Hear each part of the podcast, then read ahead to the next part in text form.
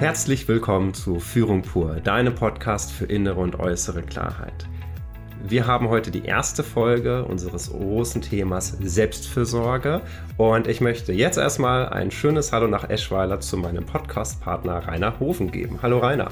Hallo Andreas, sonnige Grüße aus Eschweiler nach Bielefeld. Ja, so sonnig ist es hier leider nicht, aber ich nehme die sonnige Grüße mal an. Schicke ich dir noch ein paar Sonnenstrahlen mehr. Richtig, genau. Ja, wir steigen gerade ein in das Thema Selbstfürsorge mhm. und wer die erste Folge oder die nullte Folge noch nicht gehört hat, kann das gerne nochmal nachholen. Darin haben wir erklärt, dass wir immer vier Folgen pro Unterthema machen werden. Zwei Folgen, wo wir Führungskräfte, also sprich die Menschen, die tagtäglich mit Führung auch Erfahrung haben oder hatten, dazu holen als Gäste eine Folge, wo wir einen Experten dazu holen, der nochmal einen Blick von außen drauf wirft. Und die letzte Folge, wo ja Rainer, du und ich noch einmal über das, was wir erfahren haben, ein bisschen sprechen werden. Und heute haben wir als allerersten Gast, und ich freue mich schon total drauf, den Klaus Kopjol, nämlich den Gründer vom Schindlerhof in Nürnberg. Hallo Klaus, schön, dass du da bist. Hallo, grüß dich, Andreas. Und Rainer auch. Ja, hallo Klaus, Grüße nach Nürnberg. Und bevor wir mit der mit dem Podcast wirklich loslegen, würde ich vorschlagen, Rainer, lass uns doch einmal kurz auch für Klaus sagen, wie sind wir auf ihn gekommen? Warum ist er unser erster Gast? Was haben wir uns dabei gedacht?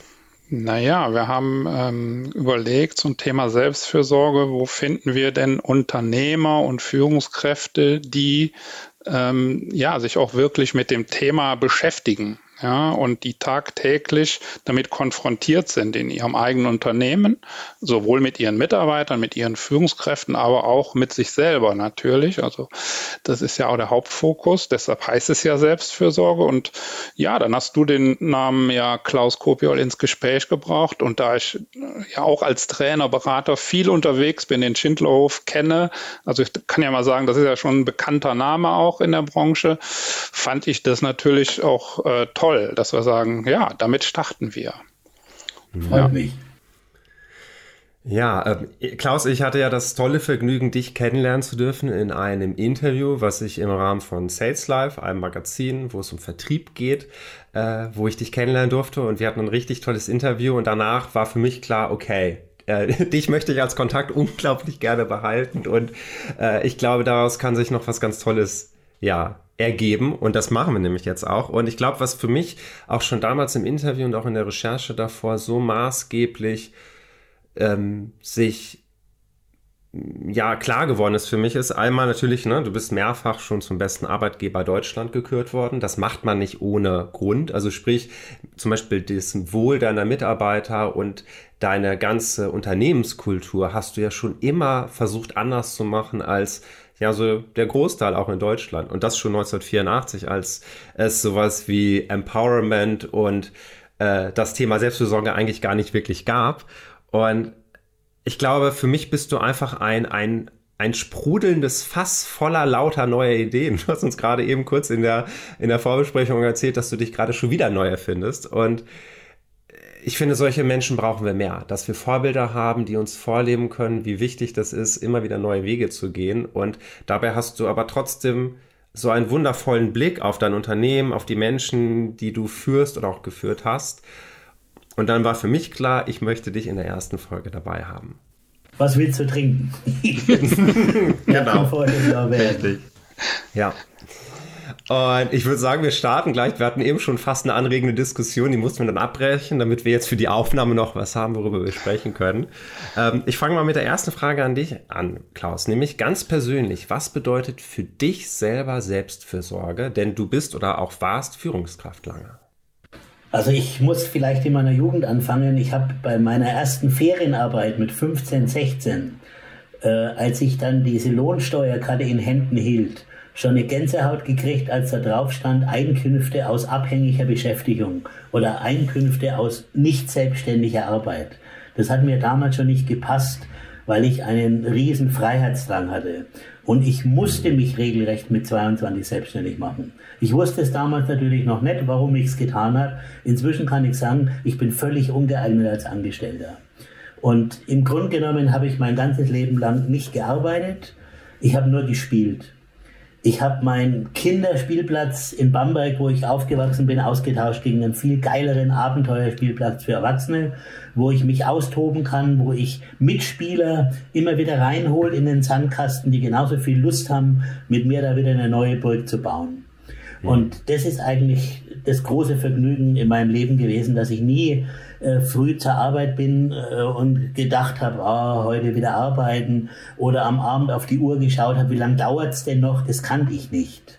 Und ich glaube, sowas überträgt sich auch auf ein Team, auf die Leute, mit denen du direkt aktiv zusammenarbeitest, dass die das spüren. Hm. Und woran würdest du sagen, spüren die das am meisten, dass du gut für dich Selbstfürsorge auch betreiben kannst? Oder vielleicht fangen wir erstmal andersrum an. Gab es auch mal Zeiten, wo du gemerkt hast, dass deine eigene Selbstfürsorge ein bisschen niedrig ist? Na, die gibt es immer wieder, die gibt es auch heute noch. Die gab es in diesen 51 Jahren Selbstständigkeit in jeder großen Krise. Ich habe ja zwölf Start-ups, also zwölf Restaurants eröffnet da waren auch zwei Flops dabei. Ich bin da nie pleite gegangen, aber dann hat es uns viel Geld weggezogen und da gibt es natürlich schlaflose Nächte. Aber äh, das ist ein Survival of the Fittest im, im Unternehmerlager. Das, das gehört einfach dazu.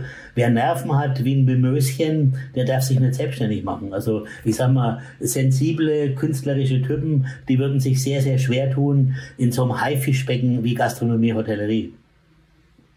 Und Corona ist nicht unsere erste Krise. Also natürlich gehören diese Zeiten dazu. Aber ich glaube, um auf die ursprüngliche Frage zurückzukommen, die Mitarbeiter spüren, ob du selber begeistert bist von dem, was du tust. Und Begeisterung ist durch nichts zu ersetzen. Und Begeisterung überträgt sich immer auf alle im Umfeld, auf alle, mit denen du zu tun hast. Natürlich auf Mitarbeiter, auf Lieferanten, auf Kunden, selbst auf die Banken. Also die Banken haben uns Kredite zugesagt, weil sie gespürt haben, dass wir mit jeder Faser fest davon überzeugt sind, dass das klappt, dass unsere Begeisterung rüberkommt. Und dann ist auch das Geld nie ein Problem. Hm das klingt auch so, als würde diese Begeisterung, die du da hattest, für dich selber auch wie eine Art Ausgleich sein, wenn es diese schweren Phasen gab. Ich stelle mir gerade vor, wenn du nicht mal begeistert gewesen wärst und dann gäbe es noch diesen ganzen Druck und alles drumherum, vielleicht wäre es dann wirklich schwierig gewesen, diese krassen Krisenzeiten und Dürren auch aushalten zu können. Dann würden oder? dich die Mitarbeiter fallen lassen wie eine heiße Kartoffel in dem Moment, würden davonlaufen und die Banken würden dich auch fallen lassen. Und jetzt muss natürlich jeder Einzelne für sich herausfinden, wo denn seine Vision liegt, weshalb er denn das tut, was er tut. Und bei mir ist das schnell erklärt. Ich bin Flüchtlingskind, also mein Vater kommt aus Ostpreußen. Wir waren fünf Kinder. Äh, der Mann hat den Hintern nimmer richtig hochgebracht und hat alles in Ostpreußen verloren. Und ich habe eben als Jugendlicher schon gespürt, dass ich die Aufgabe habe, eine neue kleine Familiengeschichte zu begründen. Und das treibt mich bis heute an, ein Unternehmen aufzubauen, was Bestand hat. Mir sitzt ja die dritte Generation bereits im Nacken. Und daher kommt meine Motivation. Meine Motivation war nie das Geld, sondern immer was aufzubauen, was Bestand hat. Und dazu gehören natürlich eigene Immobilien. Und ich habe neun Anläufe gebraucht, bis es endlich soweit war. Mhm bei all dieser Begeisterungsfähigkeit, die ich ja jetzt auch so spüre und dieser Motivation, gibt es denn auch sowas, also manche Führungskräfte haben sowas wie Tankstellen, sagen die manchmal. Hast, was, ist, was sind denn deine Tankstellen? Vielleicht kannst ich bin du da so lange mit meiner Frau zusammen, solange ich selbstständig bin, seit 51 Jahren. Wir sind 46 Jahren verheiratet und ich hätte nichts von dem ohne sie geschafft. Das heißt, ich habe größte Hochachtung vor Singles, die eine überdurchschnittliche Karriere äh, hinlegen. Die haben es viel, viel schwieriger, weil ihnen zu Hause diese Tankstelle fehlt, wo man sich aufladen kann, wo man sich die Wunden lecken kann, wo man sich gegenseitig Mut zusprechen kann, um aus so einem Loch rauszukommen, um sich auszutauschen. Das ist natürlich das größte Geheimnis, wenn man so will, äh, hinter dem ganzen bescheidenen Erfolg, den wir haben dass wir alles zu zweit gemacht haben. Alle Läden aufgebaut zu zweit, alle Flops zusammen durchgestanden, alle Krisen durchgestanden. Und für uns kam nie in Frage, dass man sich trennt. Weil was uns zusammengehalten hat, war eben vor allem der Aufbau eines Unternehmens. Und das hat Bestand. Und nicht nur Puppy Love und verliebt sein. Das klingt ja irgendwann ab. Mhm, mh. Ja, spannend. Also ähm, das ist ja so, der, der, eine Fokus ist ja so die Selbstfürsorge ne, bei dir selber zu gucken und das geht ja vielen Führungskräften auch so. Das andere wäre nochmal so der Blick auch ins Unternehmen. Also da hast du ja auch Führungskräfte, du hast ja auch viele Mitarbeiter und da wäre auch nochmal so die Frage für unsere Zuhörer, ähm, wie gehst du das Thema mit deinen Mitarbeitern, mit deinen Führungskräften an? Ähm, das Thema Selbstfürsorge, also welchen ich, Stellenwert hat das ja, auch? Ich fange trotzdem nochmal bei mir an. Ich bin ja. natürlich immer wieder äh, Borderliner gewesen. Das heißt, ich bin, ich, wir haben immer sieben Tage in der Woche gearbeitet. Wir hatten nie Urlaub. Wir hatten auch keine Flitterwochen. Und ich habe dann irgendwann nach der vierten, fünften Eröffnung gemerkt, dass der Tank leer ist dass ich zum ersten Mal eine Woche damals nach Amrum auf eine Insel gefahren bin mit meiner Frau, um wieder ein bisschen ähm, Kraft zu schöpfen, weil ich einfach platt war. Also ich habe dieses Borderlining eigentlich jahrelang gemacht und bin mit mir selber eigentlich über die Grenzen gegangen, habe nicht sehr gut auf mich selber aufgepasst. Und da hat auch wieder meine Frau dafür gesorgt, äh, über Seminare, äh, die sie mir verschrieben hat, äh, dass ich eben anfange, auf mich selber äh, zu hören. Also das erste Seminar war äh, Eutonie. Da ging es um Wohlspannung, äh, wo man auf, über eine geführte Meditation am, auf einer Decke liegt und einfach ähm, schaut, was in einem selber passiert. Ähm, dann hat sie mir äh, Zen-Meditation angetragen. Wir haben jahrelang mit einem Zen-Meister zusammengearbeitet, wo du nur am Kissen sitzt und die tanzenden Affen der Gedanken verscheuchst, auf deinen Atem achtest. Also Dinge, die ich, ich bin ja nicht sensibel. Und als ich das erste Mal gehört habe, ich soll auf meinen Atem achten oder ich soll schauen, dass ich meine innere äh, Mitte finde, habe ich mir gedacht, ich bin in einem esoterischen Hausfrauenkreis. so Chardonnay-Mums würde man in Kalifornien sagen. Mhm. Und ich habe aber dann gelernt, äh, dass es mir gut tut. Und dann habe ich angefangen, diese Erfahrungen meinen Mitarbeitern anzubieten, indem wir einfach in unserer Schindorf Akademie äh, Seminare angeboten haben. Die durften wir damals gar nicht laut kommunizieren, weil da hätten die Leute gedacht, das muss eine Sekte sein. Also wir haben es nur im internen Kreis einfach angeboten, dass die Leute auch meditieren, äh, dass sie mit uns mal eine schamanische Reise machen mit Trommeln, um das eigene Krafttier äh, rauszufinden oder eben Qigong, Tai Chi, solche Dinge, die, die vor 20 Jahren noch esoterisch klangen. Heute ist das angekommen in der Mitte der Gesellschaft. Also heute spricht man nicht mehr von Lifelong Learning, sondern von Life-Wide Learning. Das heißt, mhm. der Weiterbildungsbegriff wird viel weiter gefasst. Da können plötzlich, plötzlich Dinge dazu wie Ernährung, wie Waldbaden, äh, wie, was weiß ich, Geomantie, was heute Teil des äh, betrieblichen Gesundheitsmanagements ist, in vielen großen Firmen bereits. Mhm. Und ja, das haben das wir eigentlich vorweggenommen mhm. mit unserem kleinen Laden. Ja. Und, und wie erlebst du das? Also das ist ja, du hast ja gerade schon so beschrieben, dass oft Leute sagen, oh, schamanisch und, und weiß ich was, Zauber.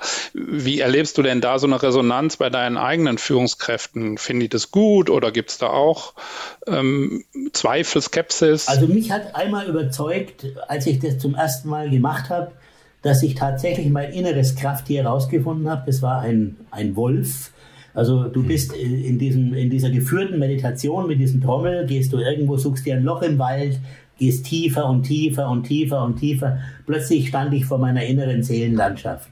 Also ein dunkler See, eine schwarze Waldlandschaft und mittendrin guckt dann, man muss zweimal hinschauen, guckte dieser Wolf zwischen den Bäumen raus. Und den habe ich mir dann auch malen lassen. Der hängt hinter mir bei mir im Büro, äh, so dass ich den auch immer wieder sehe weil ich spüre, da ist irgend so ein zweites Ich, was mir hilft. Ich habe dann irgendwann auch mal gelernt, dass der Wolf äh, auch ein Krafttier ist für den Lehrer. Und ich bin ja in meinem zweiten Beruf auch Trainer geworden. Dazu bin ich gekommen wie die Jungfrau zum Kind. Da war dieses Krafttier vielleicht nicht ganz unschuldig dran.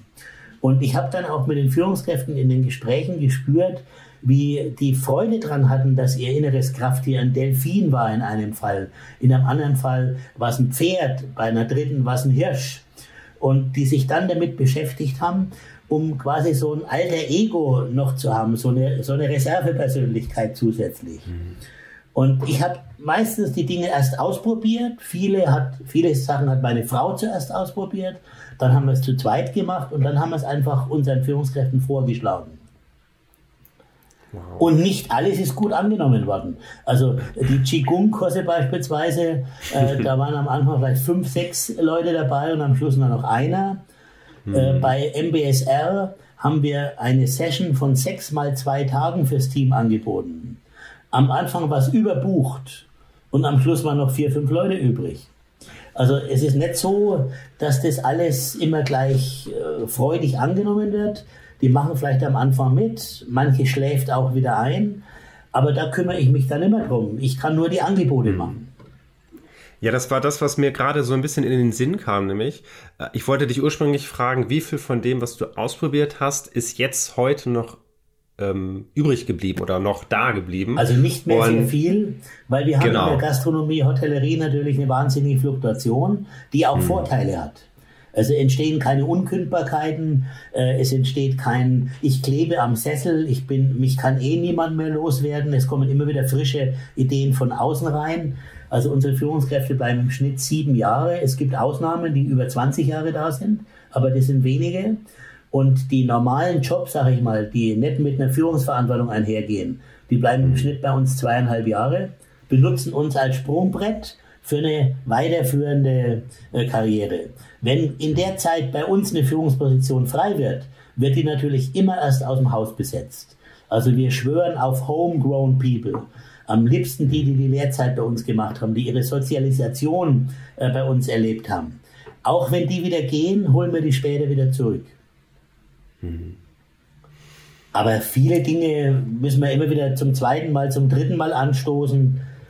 Und nicht jeder ist aufnahmefähig. Das gilt auch für andere Weiterbildungen. Ja, mir kam sogar dabei auch in den Sinn und auch nicht jedes Tool, was einem vielleicht helfen kann, zum Beispiel dir, hilft auch jedem anderen. So wie ich mir vorstellen kann, dass es bestimmte Sachen gibt, die vielleicht mir oder Rainer helfen bei ihrer Selbstfürsorge, die wären wiederum nichts für dich. Also ich denke gerade so, das ist ja auch was sehr Individuelles, oder? Richtig. Ich was kann euch da auch ein schönes Beispiel geben. Ich habe ein Seminar gemacht vor vielen Jahren äh, mit einem Pferdeflüsterer. Das war ein mhm. Führungsseminar. Und man musste sich zuerst aus einer Quarterhorse-Herde von neun Pferden einen Partner aussuchen. Und da ist es schon wie im richtigen Leben. Da gibt's Pferde, die mag ich nicht. Und es gab welche, die mochten mich nicht. Die haben gleich hinten mit dem Hinterhof gezuckt. Und dann habe ich eben eine Studie gefunden, da hat die Chemie gestimmt vom ersten Moment. Und dann haben wir zusammen gearbeitet. Das heißt, ich habe keinen Halfter dran gehabt, keinen Führstrick in der Hand, bin losgelaufen und sie blieb zehn Zentimeter hinter meiner Schulter. Ich konnte zickzack laufen und das Pferd blieb hinter mir. Und das war das, die erste Erkenntnis, dass Führen heißt, jemand folgt mir. Und zwar freiwillig. Und wenn ich natürlich einen Halfter dran hätte und einen Führstrick und ich fange da an zu ziehen, dann bleibt ja nichts anderes übrig, als hinterher zu laufen. Aber dass die freiwillig hinter mir bleibt. Führen heißt, jemand folgt mir. Das zweite war dann, ich stand in der Mitte, das Pferd lief um mich im Kreis herum, wieder ohne Longe. Ich denke Trab und sie trabt an. Ich denke Galopp und sie fängt an zu galoppieren. Und da lernen wir nonverbale Kommunikation. Und wenn wir das übertragen auf den Führungsalltag, ich kenne viele Chefs, die den Mitarbeiter süß ins Gesicht sagen, sie machen das schon richtig, aber jeder weiß, nachts kommt er nochmal gucken, ob so gemacht worden ist, wie er will. Und es spürt ein Mitarbeiter, ob das ernst gemeint ist. Und am Ende einer solchen 30-minütigen Session nimmt sie den Kopf, das, diese Stute, den Kopf auf den Boden und guckt nach einem Grashalm. Und damit sagt sie mir in ihrer Sprache, ich vertraue dir. Und ich habe da Manager von Großunternehmen in dem Seminar gesehen, denen hat das Pferd nicht vertraut. Der hat nicht losgelassen, den Kopf zum Boden genommen. Der ist auch nicht freiwillig hinterhergelaufen. Und jetzt könnt ihr euch ausrechnen, wie die zu Hause führen. Und dieses Seminar habe ich meinen Führungskräften angeboten, das wollten die nicht. Ich habe ihnen dann noch eine Alternative angeboten, mit Greifvögeln. Das ist die Hardcore-Version. Ein mongolischer Adler, der auf einem Baum sitzt und du sollst jetzt mit deinem Lederhandschuh nur mit Blickkontakt dafür sorgen, dass der sich bei dir da draufsetzt und runterfliegt. Da sind meine Mädels ausgerastet und gesagt, nee Klaus, das machen wir nicht. Also es gibt immer wieder so Dinge, die funktionieren, andere funktionieren nicht. Und es ist nicht so, dass wenn ich von einem Seminar begeistert bin, dass alle anderen das sind. Vielleicht auch noch wichtig, bei uns finden alle Seminare in der Freizeit statt. Wir übernehmen die Kosten, der Mitarbeiter übernimmt die Zeit. So tragen beide Partner zur Weiterbildung bei. Das steht wörtlich auch in unseren Arbeitsverträgen. Und dann ist es auch erschwinglich, mal was auszuprobieren, was floppt. Mhm.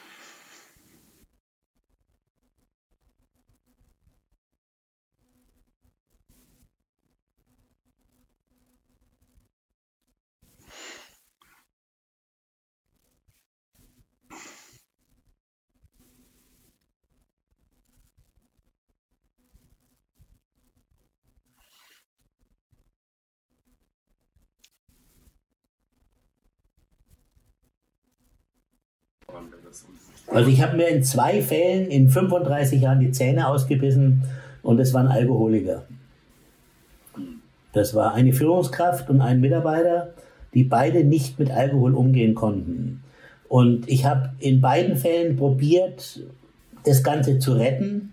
In einem Fall habe ich dann, das war ein Mann, äh, die Frau sogar mit einbezogen. Selbst die Frau hat abgestritten, äh, dass ihr Mann Alkoholiker wird. Also das ist scheinbar ein Thema. Ich habe wenig Ahnung davon. Äh, das wird totgeschwiegen, auch in der Familie. Und da ging es dann nur mit Kündigung. Weil es immer wieder Rückfälle gab und die, äh, die Vereinbarungen nicht eingehalten wurden. Aber sonst kenne ich jetzt keinen Fall, dass jemand da nicht klargekommen ist mit sich selber. Natürlich gibt es Fälle, wenn, was weiß ich, eine alleinerziehende Mutter und das Kind ist krank, ist klar, dass sie zu Hause bleibt. Oder eine Teilzeitkraft, die pünktlich um 13 Uhr nach Hause muss, weil das Kind aus der Schule kommt. Da kann ich nicht sagen, was in der Gastronomie üblich ist, ich brauche dich heute zwei Stunden länger. Solche Dinge waren im Vorfeld natürlich vereinbart. Das ist so spannend, weil wenn man dir jetzt zuhört, denkt man auch, ja, das ist ja alles ganz einfach. Und du hast, finde ich, gerade Punkte angesprochen, die in anderen Unternehmen durchaus Störfaktoren nämlich sein können, wo nämlich von der Mentalität ist, äh, nö, andere private Dinge sind jetzt gerade nicht so wichtig und jetzt ist das halt. Also sprich vielleicht bestimmte Strukturen, wo dann irgendwann Mitarbeiter, aber auch vielleicht Führungskräfte merken, ich brenne gerade aus, aber ich weiß gar nicht, wie ich es kommunizieren soll. Und ich finde das gerade so spannend, dass es im Schindlerhof bei dir selbstverständlich ist, dass über sowas gesprochen werden darf. Lass es mich relativieren. Wenn ja. wir in einem Einstellungsgespräch sitzen, wenn wir uns annähern an einen neuen Mitarbeiter, dann mache ich nie den Fehler, dass ich um eine Person herum die Position aufbaue. Das habe ich natürlich früher auch ab und zu falsch gemacht. Da sitzt ja jemand gegenüber, total sympathisch. Und du willst unbedingt, dass der bei dir arbeitet. Und dann geht's mhm. los. Ja, weißt du, Dienstagnachmittag kann ich nie, da muss ich meinen Sohn zum Fußball fahren. Und Donnerstagvormittag geht's bei mir auch nicht, weil da habe ich meinen Yogakurs. Und mhm. die Gefahr besteht, dass du jetzt eine Position um eine Person herum aufbaust. Das ging bei mir immer in die Hose. Sondern du musst klar sagen, das sind die Voraussetzungen für diese Position, auch von den Arbeitszeiten, auch von den Überstunden. Und dann suchst du jemanden, der passt genau auf diese Anforderungen passt. Die Beispiele, die ich gerade gebracht habe, das geht nur bei einer Teilzeitkraft. Ich sage mal, ein Zimmermädchen, die sagt, ich muss immer pünktlich um 13 Uhr gehen. Da habe ich kein Problem damit. Dann bleibt mhm. das Zimmer halt liegen und jemand anders macht's fertig. Aber bei einer Fulltime-Position, bei einer Führungskraft in der Gastronomie, Hotellerie, wir haben ja 19 Stunden täglich geöffnet, lügt jemand, der sagt, wir sind familienfreundlich. Das muss man auch ganz deutlich sagen. Da, da stößt irgendwo unsere Branche an die Bedürfnisse der Kunden. Weil die Gäste verstehen nicht, wenn sie Hochzeit feiern, dass sie um eins nach Hause gehen müssen. Mhm. Mhm. Ja, das ist also das. Ich, ich gucke gerade noch mal so, ähm, das für mich kommt da so ein Zusammenhang auch zu unserem kurzen Vorgespräch, was wir hatten, nochmal der Begriff der Verantwortung, den hast du ja da auch schon mal aufgegriffen und, und das hatten wir auch so im Vorfeld besprochen, Andreas und ich. Und ich hatte gestern auch ein Telefonat noch mit einer Führungskraft, die sagte, die hatte auch einen schwierigen Fall mit einem Mitarbeiter und der sagte dann auch, ja Rainer, was muss ich denn da machen? Also ist es mein Job, ist nicht, lasse ich den in Ruhe? Also die Frage ist an der Stelle an dich auch mal, ähm, wie viel Verantwortung hat man denn auch als Führungskraft für seine Mitarbeiter und auch für das Thema Selbstfürsorge bei seinen Mitarbeitern? Wie siehst du das? Ähm, die Bücher von Reinhard Sprenger, die mhm. haben wir jahrelang kistenweise gekauft, die waren Pflichtlektüre für alle Führungskräfte. Mhm. Und ich zitiere mal Reinhard Sprenger. Ähm, er sagt in einem seiner Bücher, Prinzip Selbstverantwortung heißt das Buch. Ja, du ich. kannst mhm. niemandem Verantwortung geben, sondern die hat derjenige automatisch, wenn er Ja zu der Aufgabe gesagt hat. Also konkret, wenn ich einen Küchenchef einstelle, muss ich ihm nicht mhm. explizit dazu erklären, dass er für den Wareneinsatz verantwortlich ist, sondern mhm. die Verantwortung hat er, wenn er Ja sagt, ich will hier Küchenchef sein. Und dann spürt er das, wenn es sein muss, auch bis in den eigenen Geldbeutel, wenn der Wareneinsatz nicht stimmt, weil er mhm. dafür verantwortlich ist. Mhm. Und es gibt Menschen, die keine Verantwortung übernehmen wollen. Die sind ungeeignet als Führungskraft. Und das merkt man sehr, sehr schnell. Mhm. Äh, äh, mein Kopf rattert gerade dabei. Ähm, ich versuch's mal, Rainer. Ich glaube, den Aspekt, den du auch noch damit treffen wolltest mit der Frage, war gewesen, ähm, in deinem Beispiel, Klaus, jetzt der Küchenchef, der die Verantwortung hat für den Einkauf etc., ist ja quasi eine Verantwortung für verschiedene Prozesse. Die Frage wäre jetzt ja auch spannend, inwieweit ist zum Beispiel der Küchenchef verantwortlich für, die, für das Wohlergehen seiner Mitarbeiter, die unter ihm sind. Weil du sagst ja auch, Menschen kommen in eine Position und bringen dann die Verantwortung mit. Müssen die Mitarbeiter, die, die Schnippler, wer auch immer jetzt gerade in der Küche noch arbeitet, auch komplett für sich selber die Verantwortung übernehmen? Oder sollte der, der Küchenchef als Führungskraft auch nochmal Mitverantwortung für die Mitarbeiter übernehmen? Selbstverständlich. Ich rede einem Küchenchef nichts rein. Der, der kann hm. seine Mitarbeiter selber einstellen. Ich will die gar nicht sehen. Das ist seine Aufgabe. Jetzt sind wir im Bereich Kompetenzen vergeben. In den Aufgabenplanungen, also in den Job Description, in den Stellenbeschreibungen steht bei jeder Aufgabe bei uns explizit dabei, wie weit gehen die Kompetenzen. Muss er Rücksprache nehmen oder muss er nicht? Kann er allein entscheiden? Das ist teilweise bis, zum, bis zu Eurobeträgen drinstehen. Er kann einkaufen, die Tagungsleiterin kann einkaufen, ich sage mal, äh, bis 5000 Euro, ohne jemand zu fragen. Und sie mhm. hat festgelegt, ihre Stellvertreterin, wenn sie mal nicht im Haus ist, die darf nur bis 500 Euro einkaufen, weil die Verantwortung trägt die Tagungsleiterin. Also mhm. man muss natürlich auch Kompetenzen sauber delegieren. Und da scheitern ja auch viele Chefs, weil letztendlich sie alles auf, bei sich am Schreibtisch behalten und nicht bereit sind, Kompetenzen abzugeben. Und wenn man Kompetenzen bereit ist abzugeben, muss man auch bereit sein, dass Fehler passieren ohne dass dem anderen der Kopf abgerissen wird. Das gehört auch dazu. Also wir, wir sind sehr, sehr fehlerfreudig, aber Fehlerfreudigkeit hat nichts zu tun mit Fehlerhäufigkeit. Hm, mhm. Also wenn einer den gleichen mhm. Fehler immer wieder wiederholt, ist er einfach zu doof für den Job. Oder seine Loyalität mit dem Unternehmen hat noch Room for Improvement. Das könnte auch sein. Mhm. Mhm. mhm. Okay. Gut. Was mir gerade so durch den Kopf ging noch, wenn es jetzt auch noch mal darum geht, das Thema Selbstfürsorge als Führungskraft und vielleicht auch mit einem Blick auf die Mitarbeiter. Du hattest ja ganz am Anfang schon mal erzählt, ähm, du, ihr habt diesen Spruch, ja, wenn, wenn es irgendwie Chaos auf dem Schiff ist oder im Gewittersturm kann der Kapitän nicht mehr, äh, ich glaube, auf jeden aufpassen, ob er kotzt oder nicht. Ich habe ihn gerade nicht mehr ganz richtig im Kopf.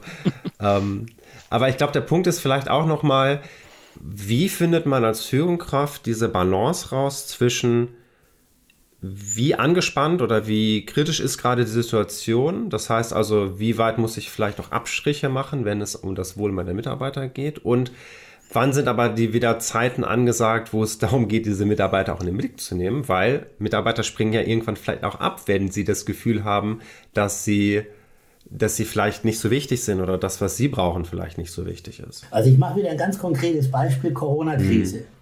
Wir sind mit 72 Mitarbeitern in die Corona-Krise reingeschlittert im Februar, März letzten Jahres. Stand heute, wir haben noch 48 Mitarbeiter. Mhm. Da sind einige auf der Strecke geblieben. Erstens, weil sie mit 60 Prozent Kurzarbeit nicht zurechtkommen äh, konnten, weil ihnen die Trinkgelder weggefallen sind, die ja bei uns locker 1000 Euro netto äh, ausmachen für jemanden, der im Service arbeitet. Mhm. Und ich habe nur da eingegriffen, wo es äh, elementar wichtig fürs Unternehmen ist.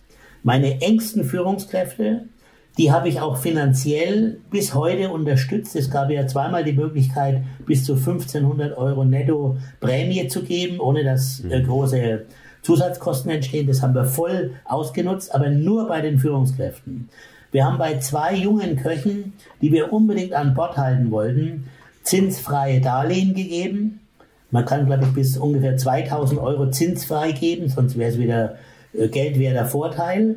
Also da habe ich eingegriffen. Aber ich konnte mir nicht leisten, bei jedem Einzelnen, der jetzt sich überlegt hat, ob er die Branche wechselt oder einen Nebenjob annimmt, mhm. einzugreifen.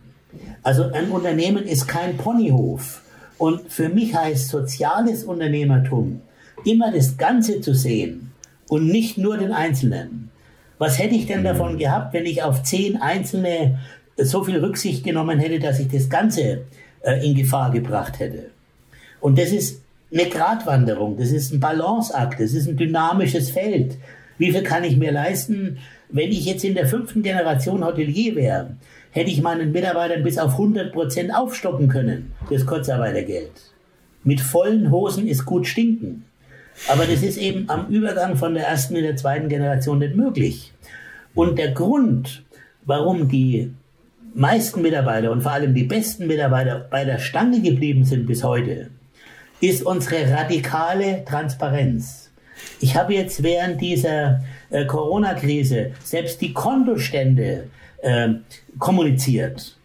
Ich habe jedes Mal, wenn ein Konto mal in Soll gerutscht ist, sofort in unsere App reingeschrieben, Kinder, jetzt äh, Stufe 3 Kostenmanagement. Äh, wir sind jetzt schon im Bereich Kontokorrentkredit. Und wenn mal wieder eine staatliche Hilfe gekommen ist, habe ich genauso schnell wieder kommuniziert. Aufatmen, gestern kamen 200.000 oder gestern kam das Kurzarbeitergeld überwiesen, mhm. wir sind wieder flüssig. Und ich glaube, diese totale Transparenz, die gibt den Mitarbeitern auch das Gefühl bis heute, dass es ein sicherer Arbeitsplatz ist. Ja. Wir waren zu keinem Zeitpunkt gefährdet, mhm. dass wir pleite gingen. Hm. Aber das ist ja was, da sage ich mal jetzt aus meiner Sicht nochmal so, das ist ja was in vielen Unternehmen ähm, gar nicht vorstellbar wäre oder wo viele Unternehmer ähm, genau das Gegenteil denken. Die denken ja, glaube ich, eher so, das kann ich gar nicht machen, ja, oder das darf ich nicht machen. Jetzt sprichst ähm, du was ganz Wichtiges an. Die meisten ja. deutschen Unternehmer sind ja. so vornehm, als seien sie am hanseatischen Kaffeehandel beteiligt. Über Geld spricht man nicht. Und ja, das ist tödlich. Äh, die Mitarbeiter wollen, dass die Kommunikation einfach so weit geht, dass sie auch Verantwortung übernehmen können. Wenn ich jemanden im Dunkeln tappen lasse, wie kann denn der dann eine Verantwortung übernehmen? Wie kann denn der Küchenchef Verantwortung übernehmen für den, Jahren, für den Wareneinkauf, wenn er die Kontostände nicht sieht, wenn er nicht sieht, was mit seiner Arbeit entstanden ist an Gewinn oder Verlust?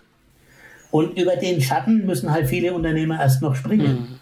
Also ich will das nochmal formulieren für mich oder auch für unsere Zuhörer. Das heißt, ich habe das richtig verstanden, deine Mitarbeiter kennen die Kontostände des Geschäftskontos sozusagen. Wir machen ja, alle ja, Vierteljahre, ja, das eine, ist ja. wir machen alle Vierteljahre eine, eine BWA-Besprechung als betriebswirtschaftliche Auswertung der mhm. DATEV. Ist mhm. auch wieder freiwillig, ja. wo ich meinen Lehrlingen erkläre, was diese einzelnen Kostenarten bedeuten. Es hm. gibt jedes Jahr einen 60-seitigen Jahreszielplan. Da ist alles drin, nicht nur bis zum Gewinn, sondern bis zur Gewinnverwendung. Und den kriegen alle ausgehändigt. Entweder digital oder in Papierform, wie sie es denn mögen. Also wir haben keine Geheimnisse. Das ist wirklich radikal. Also da Radikale trifft der. Ja, das ist, das ist übrigens der Titel vom ja. vorletzten Buch von Reinhard Sprenger. Hm. Radikal hm. führen. Hm. Hm. Ja. Was ja auch wunderbar zu unserem gesamten Podcast äh, passt, weil unser Podcast ja nicht nur innere Klarheit, sondern auch äußere Klarheit heißt. Und das dachte ich mir gerade auch nochmal. Ja, ähm. Und ich würde es gerne nochmal aus dieser persönlichen Sicht, auch aus Mitarbeitern und Führungskräften ein bisschen reframe warum wir auch nochmal so danach gefragt hatten, wie schafft man diese Balance zwischen Krisenzeiten, wo alle zurückstecken müssen für das größere Wohl, ohne dass die aber das Gefühl haben, sie kommen gerade zu kurz, geht wahrscheinlich wirklich nur über diese radikale Transparenz. Weil wenn du nämlich, und das ist ja genau das, jeder bei dir weiß, auch wenn jetzt gerade ganz massive Einbüßen kommen und ähm, Einschränkungen kommen, ich kann ja nachgucken, warum das passiert und ich verstehe ja die ganzen Abläufe dahinter und kann mir selber überlegen, wie geht es vielleicht wieder weiter und das ist, glaube ich, der, der, der große Unterschied zwischen anderen Unternehmen, die die Angst davor haben, das zu tun. Ich kann dir auch ein Beispiel geben aus der vorletzten Krise, Finanzkrise hm. 2009 und hat 10% Umsatz hat uns weggerissen. Das klingt jetzt nicht schlimm, aber wir haben ja keine 10% Gewinn am Ende stehen. Das heißt, bei 10% Umsatzrückgang bist du sofort in der Verlustzone, wenn du nicht gegensteuerst. Also haben wir gegengesteuert, dass unsere Führungskräfte auf die 13 Gehälter verzichten, dass es kein Weihnachtsgeld im Jahr 2009 gab und kein Urlaubsgeld. Aber die Familie hat vorher ihre Geschäftsführergehälter drastisch gesenkt. Das heißt, die Mitarbeiter haben gesehen, äh, wir predigen nicht Wasser und saufen Wein, sondern wir machen die gleichen Einschränkungen auch bei uns. Und da habe ich natürlich auch jede Woche zweimal äh, die Zahlen kommuniziert, damit jeder weiß, warum wir das machen. Und als die Krise vorbei war, konnten wir wieder zurückgehen auf Normalniveau. Aber was zum Beispiel auch nicht ging, dazu sind die Margen in unserer Branche viel zu gering dass wir dann im Jahr drauf aufgeholt haben und sagen, mir steht ja noch was zu aus dem letzten Jahr, worauf ich ver verzichten musste. Das kann sich vielleicht ein Konzern leisten, aber kein kleiner Mittelständler. Das heißt, das hm. war verloren. Ich konnte mein Gehalt auch nicht auffüllen, äh, noch mit dem, auf das ich verzichtet hatte im Jahr vorher. Mhm. Also das ist eine harte Branche mit sehr geringen Margen. Das mag in einem IT-Unternehmen ganz anders aussehen. Bestimmt, ja. Aber ich finde, Andreas hat es gut formuliert. Das ist ein schönes Beispiel, äh, passend zum Thema des Podcasts äußere Klarheit und äh, wo auch mal eine neue Dimension von äußerer Klarheit aufgezeigt wird. Sehr schön, ja. Mhm. Ich hätte noch so einen Aspekt, den du zwischendurch auch schon mal erwähnt hattest, noch mal gerne aufgreifen.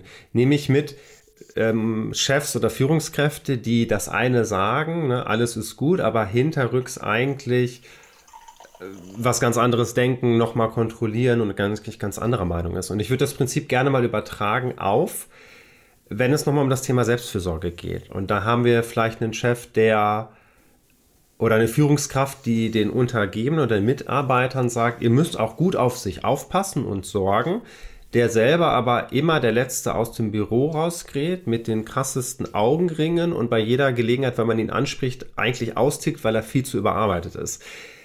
Wie wichtig ist vor diesem Hintergrund das Thema Authentizität? Also selber das auch darzustellen, was man anderen mitgeben möchte. Geht das überhaupt? Auch vor allem vielleicht in dieser krassen Branche von der Gastronomie und von der Hotelbranche. Also ich kann zunächst nur durch Vorbild führen. Das heißt, ich sollte als Führungskraft, ob ich, ob ich jetzt in der Küche bin oder auch äh, der Restaurantleiter bin, schon zu den Ersten gehören, die zur Arbeit kommen und zu den Letzten, die wieder gehen. Es Deswegen habe ich das mit den Augenringen erwähnt und ja, der Reizbarkeit. Es sei denn, es gibt mehrere Schichten, dann ist er natürlich ja. nur in einer Schicht da, ist mhm. auch klar. Also der Tag hat 24 Stunden, für mich ist 12 Stunden ein halber Tag. Und die Arbeitszeiten, wenn man jetzt die Pausen dazu zählt, die sind um die zehn Stunden in der Gastronomie. Mhm. Und es gibt natürlich Tage, da sind es auch mal zwölf, da redet auch keiner drüber. Dann wird es halt nachgeholt an einem schwachen Sonntag oder an einem schwachen Montag, da sind es halt dann nur sieben. Also wir haben ja bisher Vertrauensarbeitszeit gehabt. Wir haben die Arbeitszeit gar nicht so genau erfasst. Mhm. Das ist jetzt seit zwei, drei Jahren anders, weil eben die europäische Rechtsprechung uns dazu verdonnert hat, das minutiös festzuhalten.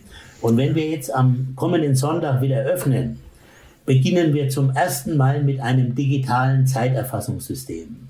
Hm. Der Politik geschuldet. Ich hätte es nicht gebraucht, ich finde es auch nicht gut, aber es ist nötig. Und da werden die Leute unter sich schon dann darauf achten, dass es nicht mehr als diese zehn Stunden sind, inklusive Pausen. Mhm. Ich halte auch nichts von dem Wort Work-Life-Balance. Das ist für mich ein ganz komisches Wort, das sich blöd anfühlt. Äh, Luther hat schon gesagt vor 500 Jahren, es gibt nicht äh, Arbeitszeit und Freizeit, es gibt nur Lebenszeit. Und wir sprechen im Schindlerhof von Work-Life-Blend. Das ist eine andere Geschichte. Das ist wie beim Cocktailmixen. Es ist ein Blend aus Freizeit und Arbeitszeit. Wenn jetzt meine Buchhalterin ein Problem hat äh, mit ihrem Hund, weil der Gassigeher krank ist, dann bringt sie den Hund mit zur Arbeit. Das passiert bei uns häufig. Wenn ein Kind krank ist, dann bleibt natürlich die Frau zu Hause, weil das jetzt wichtiger ist als das andere. Es ist ein Blend. Aber bei dem Wort Balance kommt bei mir immer irgendwie vor, dass Leute, die davon reden, sich immer vorstellen, äh, die Waagschale hängt zu tief bei der Arbeit und die Freizeit kommt zu kurz. Deswegen kann ich das Wort nicht leiden. Hm. Und in einer Branche wie in der unsrigen muss man unter normalen Bedingungen halt wirklich dazu sagen, erst kommt die Arbeit, dann kommt das Vergnügen. Mhm. Aber das ist ja auch so, dass also das, was du beschreibst, das erlebe ich ja auch in Coachings, sage ich jetzt mal, dass Führungskräfte zu mir kommen und eine Work-Life-Balance brauchen. Und da ist es eben so, dass die Arbeit zu viel Platz einnimmt und die genau das andere wollen. Ja, also das, das ist, das erleben viele Führungskräfte, glaube ich, wirklich so. Ja. Und wir sagen denen, wir wollen damit nichts zu tun haben mit Work-Life-Balance. Das interessiert hm. uns nicht. Ich halte auch sehr viel von dem guten alten Dr. Maria Montessori-Ansatz Hilf mir, es selbst zu tun. Hm. Wir wollen Hilfe zur Selbsthilfe geben.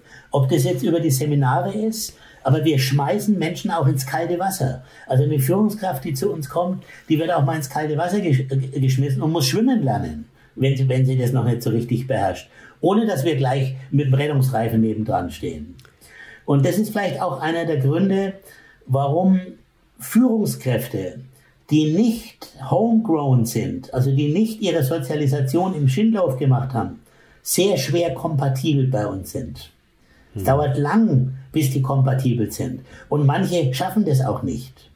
Das ist vielleicht auch der Grund, warum viele junge Leute, die sich bei uns bewerben, aus Unternehmerhaushalten kommen. Und nicht nur Gastronomie. Die haben zu Hause eine große Metzgerei, die haben einen Handwerksbetrieb, die haben eine Bäckerei, und die Kinder werden zu uns geschickt zur Ausbildung, weil die Eltern sagen, dort lernst du Unternehmertum.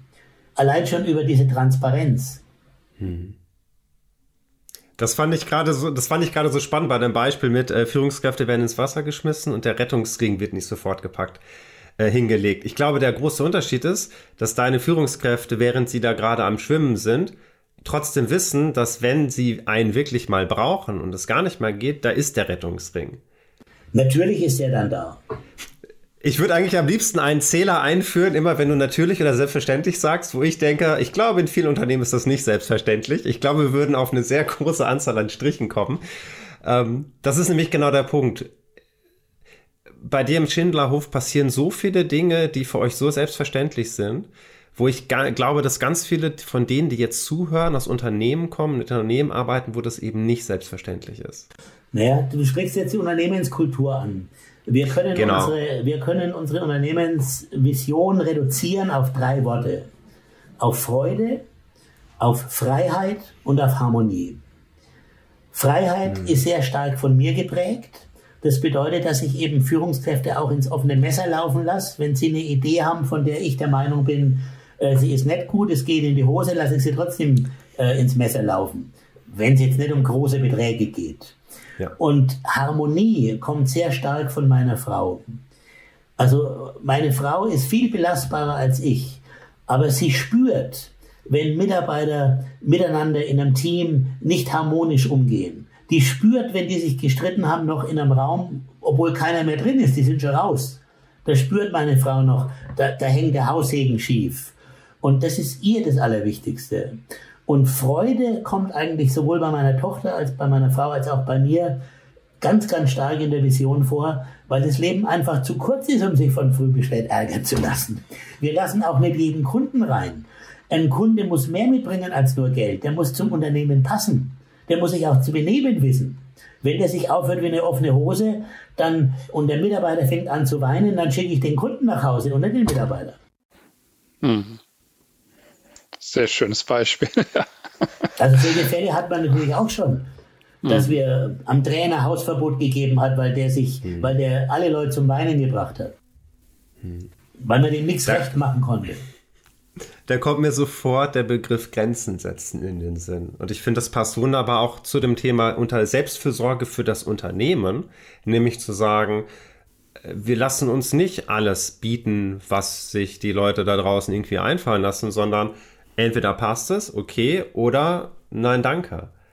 Und ich finde, das ist eine ganz starke Haltung, nämlich mhm. nicht zu sagen, wir nehmen alles, Hauptsache wir kriegen Geld rein, sondern zu wissen, dass sich das im Nachhinein ja total recht ja, ich kann euch ein schönes ja. Beispiel geben. Wir hatten einen reichen Mann, der wollte hier heiraten, aus einem richtig reichen Stall. Der wollte aber seinen eigenen Küchenchef mitbringen, weil er eben jemand hat, wo er ab und zu zum Essen hingeht, der besser kocht als wir. Da haben wir überhaupt nicht diskutiert, haben gesagt, er soll hingehen, wohin er will, aber er kommt nicht mit einem fremden Küchenchef zu uns rein. Das würde ja unsere ganze Küchenbrigade demotivieren. Und da ging es vielleicht schon einmal einen Umsatz um 15.000, 20.000 Euro. Aber darauf kann ich verzichten. Ja, also das ist so das Thema innere Klarheit auch. Ne? Innerlich klar zu sein, um nach außen Grenzen zu setzen. Sehr gut. Ja, schön, spannend. Ich überlege gerade, hm, ich glaube, ich würde gerne noch einen Punkt am Ende noch dazu packen, weil wir hatten uns die Frage im Vorhinein überlegt und ich finde, du hast sie eigentlich schon fast beantwortet. Ich glaube, es ist aber trotzdem gut, wenn wir ihr noch mal ein, zwei Minuten Zeit widmen. Nämlich, äh, du hattest ja davon gesprochen, dass Work-Life-Balance für dich ein Graus ist und du möchtest es gerne Blending nennen. Und wir hatten uns überlegt im Vorhinein die Frage, inwieweit gibt es eigentlich überhaupt eine Abgrenzung zwischen privater Selbstfürsorge und beruflicher Selbstfürsorge? Und da würde ich gerne, Klaus, dir noch mal den Ball zuwerfen. Wenn du ja von diesem Blending sprichst, siehst du da Grenzen überhaupt oder ist das wirklich eine Vermischung von beiden Welten, wenn es denn überhaupt zwei verschiedene Welten gibt? Also wenn ich jetzt an meine aktive Zeit denke, die ist ja längst vorbei, ich bin jetzt 73, äh, wo ich halt wirklich sieben Tage in der Woche gearbeitet habe, dann habe ich einen Monat, also mindestens drei Wochen im Jahr gebraucht, wo ich Urlaub gemacht habe, ohne Kontakt zum Unternehmen. Jetzt kann ich ja nicht in ein Hotel gehen als Hotelier, weil ich ja dann schon wieder am Raddern bin und am Arbeiten. Also sind wir immer mit dem Wohnmobil nach Südfrankreich, irgendwo Plage äh, Pampelon in Ramatuelle in der Nähe von Saint-Tropez, ein kleiner Campingplatz, die Füße im Sand und keinen Kontakt mit dem Unternehmen.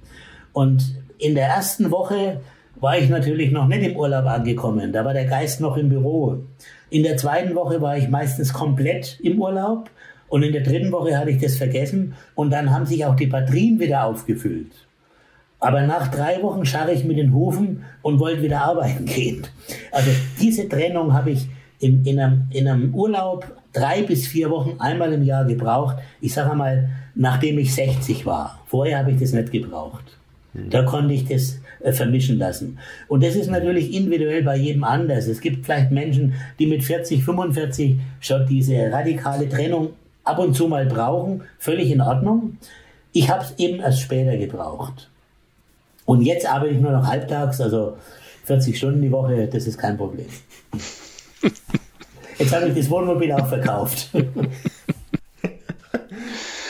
hm. Schön, schön. Klaus, wir haben für das Ende einer Folge uns überlegt, dass wir unseren Gästen immer drei Satzergänzungen vorlegen, die sie ergänzen sollen. Ganz wichtiger Punkt, nicht zu viel drüber nachdenken, einfach das, was als erstes rauskommt und auch muss nicht lang sein, es darf einfach dieser Satz zu Ende sein. Es sind drei Stück und ich würde vorschlagen, Rainer, dass du mal mit dem ersten anfängst. Ja, das mache ich gerne. Der erste genau. Satz geht so, Führung ist für mich. Drei Rs. Richtung, Regeln, Rituale. Schön. Beruflicher Erfolg ist für mich. Seine selbst gesteckten Ziele zu erreichen. Seiner Vision so nah wie möglich kommen. Mhm. Und der dritte ist, deutsche Unternehmen werden in Zukunft auswandern, wenn die Regierung noch mehr nach links driftet. Okay, gut, das lassen wir so erstmal stehen. Ja, genau, schön. Schön.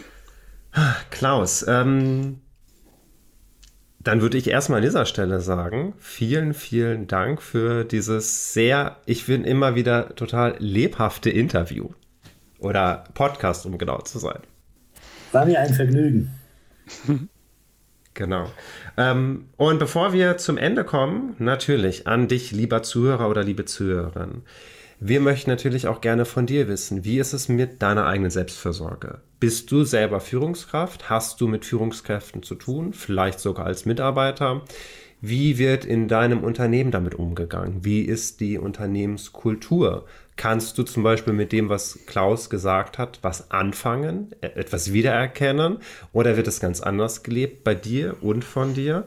Dann schreib uns gerne. Du kannst Rainer und mich auf den gängigen Plattformen finden. Das wird alles nachher auch in den Shownotes nochmal stehen. Und Rainer und ich würden uns total freuen, wenn du, wenn dir diese Folge und der ganze Podcast gefallen hat und weiter gefällt, teilen, weiterempfehlen, anderen Leuten davon erzählen, weil wir uns total über das Feedback freuen würden. Es auch für uns eine Wertschätzung ist, dass wir uns ähm, hinsetzen und mit Führungskräften darüber sprechen und vor allem, weil es, glaube ich, auch ganz vielen anderen helfen kann, ja, vielleicht nochmal eine neue Idee zu bekommen und so innovative Gäste wie Klaus einen dann einfach inspirieren können. Und dafür ist es einfach wichtig, dass es ganz viele wissen und davon erfahren.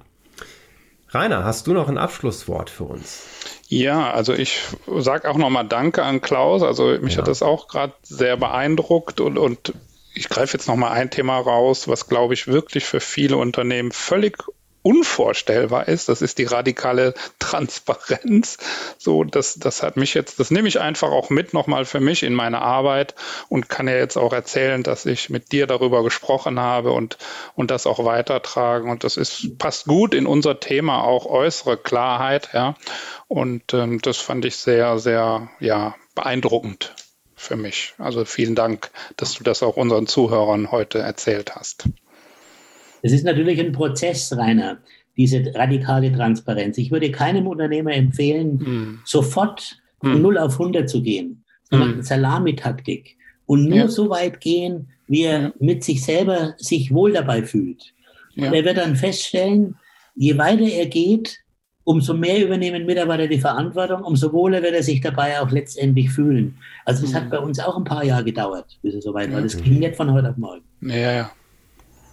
Das Sehr schön. Ja. Schön. Dann, Klaus, würde ich sagen an dieser Stelle, ich wünsche dir noch einen schönen Tag, eine schöne Woche. Rainer, es war ein Vergnügen. Ja, diese vielen erste Dank Folge. auch, Andreas. Gelungener Einstand, fand ich. Danke. Würde ich auch sagen. Genau. Und dann äh, sehen bzw. hören wir uns in der nächsten Folge weiter zum Thema Selbstversorge weiter. Alles klar. Bis demnächst. Tschüss, ihr Lieben. Tschüss zusammen.